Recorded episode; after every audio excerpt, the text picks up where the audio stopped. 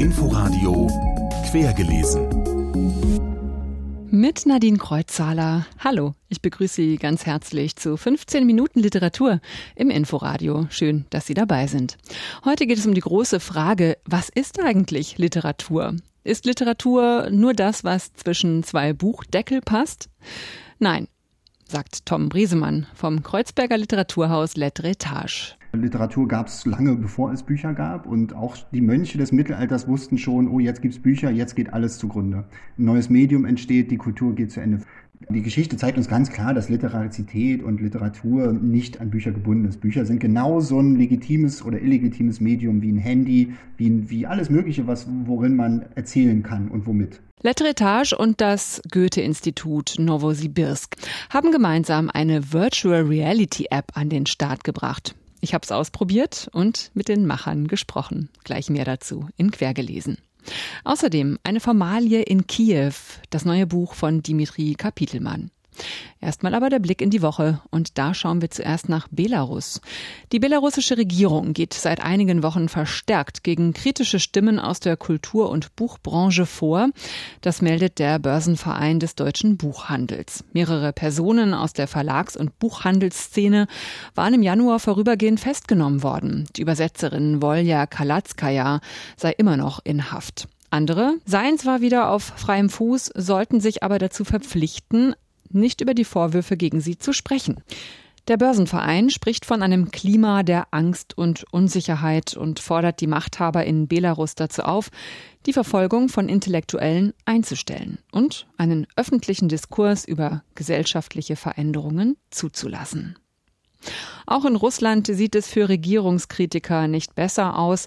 Die Schriftstellervereinigung PEN Deutschland verurteilt das harte Vorgehen dort gegen Demonstranten, die für den oppositionellen Alexei Nawalny protestieren. Man stehe Seite an Seite mit den Kollegen vom Moskauer PEN-Zentrum, so Regula Fenske, Präsidentin des deutschen PEN. Von der deutschen Regierung erwarte man, dass, Zitat, die Menschenrechte hier wie sonst auch der Maßstab allen politischen Handelns sind, auch in Fragen der aktuellen Außen- und Wirtschaftspolitik. Die Beziehungen zwischen der EU und Russland sind aber ja schon lange belastet. Auch die Annexion der Halbinsel Krim im Jahr 2014 hat dazu beigetragen. Das Buch, um das es jetzt geht, führt uns in die Ukraine. Dimitri Kapitelmann ist Schriftsteller, Journalist und Musiker und kam als Kind mit seiner Familie als sogenannter Kontingentflüchtling nach Deutschland. In seinem neuen Buch Eine Formalie in Kiew erzählt er von Migration und vom Dazwischenstehen. Annemarie Stoltenberg hat das Buch gelesen. Dmitri Kapitelmann ist das, was man im Journalismus gern eine Edelfeder nennt. Mühelos tanzt er mit der Sprache durch verschiedene Genres.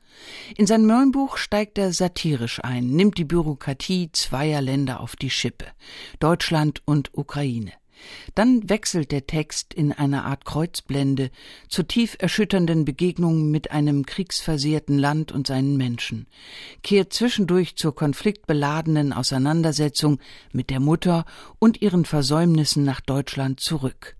Er unterscheidet die damals Mama seiner Kindheit und die heute Mama, teilt damals Papa und heute Papa und endet schließlich in einer weich melancholischen Liebeserklärung an beide, für immer Mama und für immer Papa. Solche Passagen, wie sie Kapitelmann gelingen, kann kaum ein Gegenwartsautor in dieser heiteren Anmut und Zärtlichkeit unserer Sprache entlocken. Er beschreibt einen Besuch beim inzwischen schwerkranken Vater. Er steht da, verschrumpelt und still, nur in Jogginghose, ganz dünn gewordene Ärmchen, Trotz seiner Verfassung bittet mich für immer Papa, neue Heldengeschichten davon zu erzählen, wie ich in Deutschland prosperiere, meinem Deutschland. Die hört er am liebsten. Für immer Papa sagt, dass er mich liebt und stolz auf mich ist. Fast hinterherrufen muss er es mir, als ich zur schweren Holztür am Eingang des Grundstücks meiner Eltern hasste. Absolut nichts ist so gleichgültig wie Nationalitäten. Denn darum ging es bei seiner Reise in die Ukraine. Der Ich-Erzähler möchte nach 25 Jahren in Deutschland die deutsche Staatsbürgerschaft beantragen, um sich freier in der Welt bewegen zu können, ohne überall ein Visum beantragen zu müssen. Die Sachbearbeiterin in der deutschen Behörde sagt ihm, dass er dazu eine Apostille braucht. Das ist die Geburtsurkunde mit einer Bescheinigung einer höheren Behörde, dass diese Geburtsurkunde echt ist. Also muss er dorthin, sich durch den Dschungel von Bestechungs- und Behördensumpf kämpfen, mit seiner Heimat beschäftigen, mit dem Verlust, mit Sehnsucht und Erschrecken. Die Ukraine ist schon ein unglückseliges Land. Jetzt wird sie auch noch in ihre Einzelteile zerrissen. Und doch liebt er dieses Land als Heimat, obgleich er nicht einmal die Landessprache spricht, sondern nur Russisch. Er bekommt seine Apostille. Man begleitet diesen Helden und lässt sich verzaubern von einem schier unverwüstlich wirkenden Glauben an Menschlichkeit sagt Annemarie Stoltenberg. Eine Formalie in Kiew ist im Hansa Verlag erschienen und hat 176 Seiten. Was ist Literatur? Ist sie gleichzusetzen mit Büchern oder ist Literatur nicht unabhängig von der Form? Die Frage kann man klassisch übersetzen, das ist doch kein Gedicht oder äh, so funktioniert doch kein Roman oder das ist doch keine Lesung.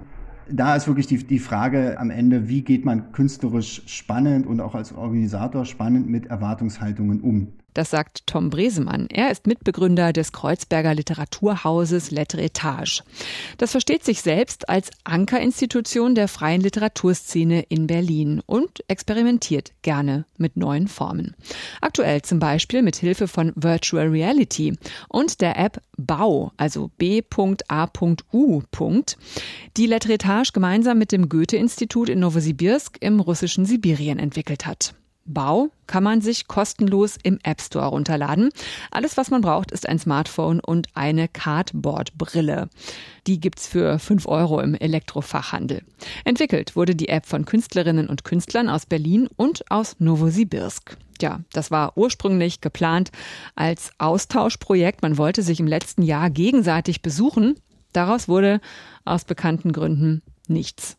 Katja Sophia Dietzler, eine der beteiligten Künstlerinnen dazu. Und da hat sich natürlich irgendwo virtuelle Realität angeboten. Und nun ja, in eben diesem kleinen, schnell realisierbaren Format hat sich dann halt eine App am meisten angeboten. Die App stellt nicht nur das klassische Verständnis von Literatur auf die Probe, sondern auch das der Autorenschaft. Wir haben zwar diese fünf verschiedenen Räume, die von uns jeweils gestaltet wurden.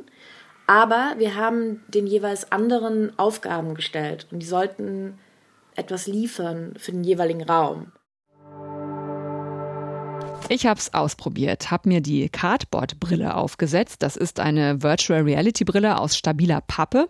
Es ist erstmal ungewohnt und am besten machen Sie es im Sitzen, wenn Sie nicht wie ich in Ihr Bücherregal oder in den Schrank laufen wollen. Ich teleportiere mich aber in einen neuen Raum, aufs nächste Level oder näher ran an ein Objekt, in dem ich meinen Blick auf grüne, blaue, gelbe und weiße Punkte richte. Der erste Raum, in den ich komme, ist eine humorvolle Auseinandersetzung mit den Fragen, was ist eigentlich Kunst? Was ist Arbeit? Wie viel kostet etwas und wie berechnet man das überhaupt? This is Alexei Grischenko. He's lying in his bed. Dann lockt mich eine Tür an und dahinter tut sich ein neuer Raum auf. Eine Treppe führt ins Nichts, ein Podest mit einem Loch verweist auf etwas, das vom Sockel gestoßen wurde. Es sieht irgendwie aus wie auf einem fremden Planeten. Texttafeln schweben herum mit Sätzen, die wie aus einem Roman gegriffen wirken. Das Wort Sterne kommt vor und plötzlich schießen Statuen von Gottheiten hoch, immer schneller. Assoziationsketten kommen in Gang, es entstehen Verknüpfungen, Gedanken fangen an zu fließen. Das ist anstrengend, man muss sich darauf einlassen, aber es macht mir, je länger ich dabei bleibe, auch wirklich immer mehr Spaß. Katja Sophia Ditzler hat sich für die App mit dem russischen Kubo-Futurismus auseinandergesetzt. Das ist eine Spielart des Futurismus, der sich vor dem Ersten Weltkrieg bis so in die 20er Jahre hinein entwickelte, insbesondere in Moskau. Und Ditzlers Mutter kommt aus Moskau und wahrscheinlich hat sie deshalb einen besonderen Zugang dazu. Und ich wollte mich schon eher auf einen bestimmten Künstler beziehen, nämlich Welimir Chlevnikov. Welimir Chlebnikow und Alexei Krutschon haben beide eine Fantasiesprache entwickelt, die Saum hieß, war durchaus vergleichbar mit dem Dada, also war eine Lautsprache, aber irgendwie viel spiritueller. Und bei denen war das halt die Idee, dass du aus einer Fantasiesprache, die nur aus Lauten besteht, dass du da viel mehr Wahrheit und Ausdruck in deine lyrische Produktion bringen kannst. Narration, Geschichten anders erleben als durch das Lesen eines Buches, das ist ja seit spätestens dem Film eigentlich nichts Neues mehr. Und die Grenzen zwischen Film, Computerspiel, Virtual Reality und Text, die lösen sich auch in Zukunft immer noch mehr auf, glaubt Katja Sophia Ditzler.